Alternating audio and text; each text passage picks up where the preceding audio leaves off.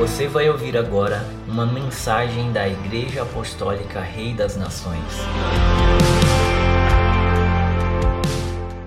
Mais uma vez chegamos até você por meio desse canal com muita satisfação. Estamos encerrando hoje aqui, estamos por algumas semanas aí vendo sobre arrependimento das obras mortas, o primeiro dos fundamentos da fé cristã, para aqueles que perderam aí os, as demais ministrações, você pode procurar aqui nos links que estão aparecendo, veja toda a série completa. Nós queremos convidar você que esteja curtindo também, convide seus amigos para que estejam assistindo. Procure também estar ativando lá as notificações para que não venha perder nada daquilo que nós temos compartilhado. E nessa última, nesse último encontro com vocês aqui, conforme já foi prometido, eu quero enfatizar um pouquinho acerca do que Jesus, os apóstolos, apontaram com relação à questão do arrependimento. Nós podemos ver no Novo Testamento que esta sempre foi a mensagem central. E quero considerar pelo menos algumas passagens que eu quero deixar com você para que você esteja meditando. Marcos capítulo 1, versículo 3 e 4, foi a primeira mensagem de João Batista, foi uma chamada ao arrependimento. Arrependei-vos, porque é chegado a vós o reino de Deus. Logo em seguida, Jesus inaugura seu ministério também com a mensagem chamando ao arrependimento. Arrependei-vos, em primeiro lugar. Em segundo lugar, crede no Evangelho, o arrependimento como a porta se abrindo para podermos entrar na dimensão do Evangelho. É interessante que Jesus, após a sua morte e a sua ressurreição, ele comissiona os primeiros apóstolos a pregar o evangelho e a mensagem que ele comissionou, designou foi a seguinte: que eles deveriam então pregar o arrependimento e a remissão dos pecados. Veja que o arrependimento estava em primeiro lugar. No dia de Pentecostes, o Espírito Santo veio de uma maneira tão poderosa, a mensagem do Senhor foi pregada e a palavra do Senhor diz que o coração das pessoas ficaram compungidas e se aproximaram então dos discípulos, estavam atônitos. Ah, o que nós devemos fazer agora para sermos salvos?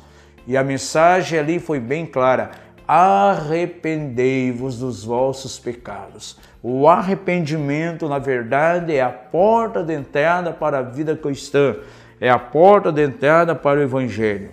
Lá em Atos 20, Paulo estava falando aos anciãos de Éfeso e de maneira bem clara veio a ordem do Senhor ali, um chamado ao arrependimento. Tinham que crer no Evangelho, mas antes de crer tinham que passar pela experiência do arrependimento. E perceba que nos fundamentos da fé cristã, o arrependimento é o primeiro. Nós consideramos esse no primeiro programa aqui, os fundamentos lá de, de Hebreus 6, verso 2. O primeiro que aparece é arrependimento de obras mortas. E logo em seguida vem fé em Deus. Na próxima semana nós vamos começar já a estudar um pouco sobre a fé em Deus. Algumas, algumas semanas vamos ficar abordando sobre isso, mas não temos como falar acerca de fé em Deus sem considerar o arrependimento, porque isso é precedente. Interessante que ele fala de arrependimento de obras mortas. O que seria arrependimento de obras mortas? Quando a Bíblia chama de obras mortas, ela não está se referindo somente àquelas coisas aparentemente negativas, ruins que nós fazíamos. Não, mas até mesmo aquilo que aparentemente tem uma aparência de algo bom, mas não procede da fé. Está isolado de uma experiência de arrependimento. E nós poderíamos incluir até mesmo as obras religiosas. Há pessoas que estão cheias de obras religiosas, mas não têm arrependimento, por isso não tem fruto. Eu lembro muito bem Jesus quando se aproximou de uma figueira, ele queria comer figo e não tinha nenhum fruto naquela figueira, somente folhas. A religião, a religiosidade, ela produz simplesmente folhas e não frutos. Então veja, o arrependimento nos leva a uma ação muito concreta de entrada no reino de Deus. E nós temos que nos arrepender das obras mortas, aquelas coisas tão terríveis que fazíamos e aquelas coisas aparentemente boas, mas que estavam ligadas a uma religiosidade, a uma experiência isolada, uma experiência que, totalmente desprovida de um genuíno arrependimento. E o genuíno arrependimento não é algo que procede de nós, é algo que é gerado pela própria pessoa de Deus em nossa vida direção. E é o primeiro fundamento da nossa fé, da nossa fé cristã. E isso vai nos introduzir a uma vida do reino.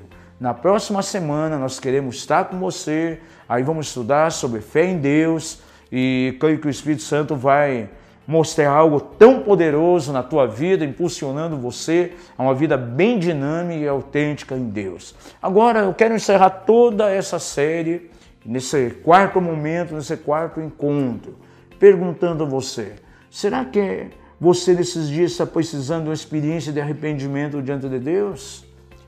Há algumas situações em que você precisa mudar? Se isso é um fato real, eu quero convidar você.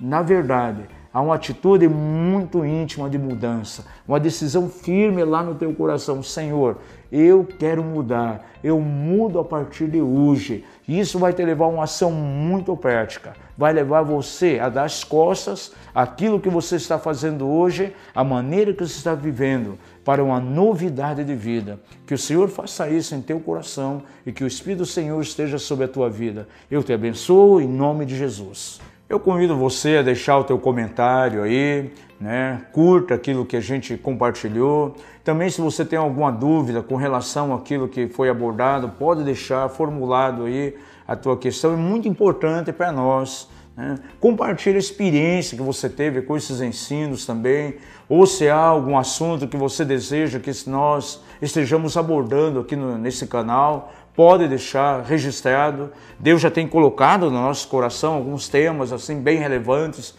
que nós temos certeza que vai abençoar muito a tua vida. Eu espero aí o teu parecer aí então nesse canal. Obrigado por nos ouvir. Para mais informações, acesse o nosso site mapev.com.br.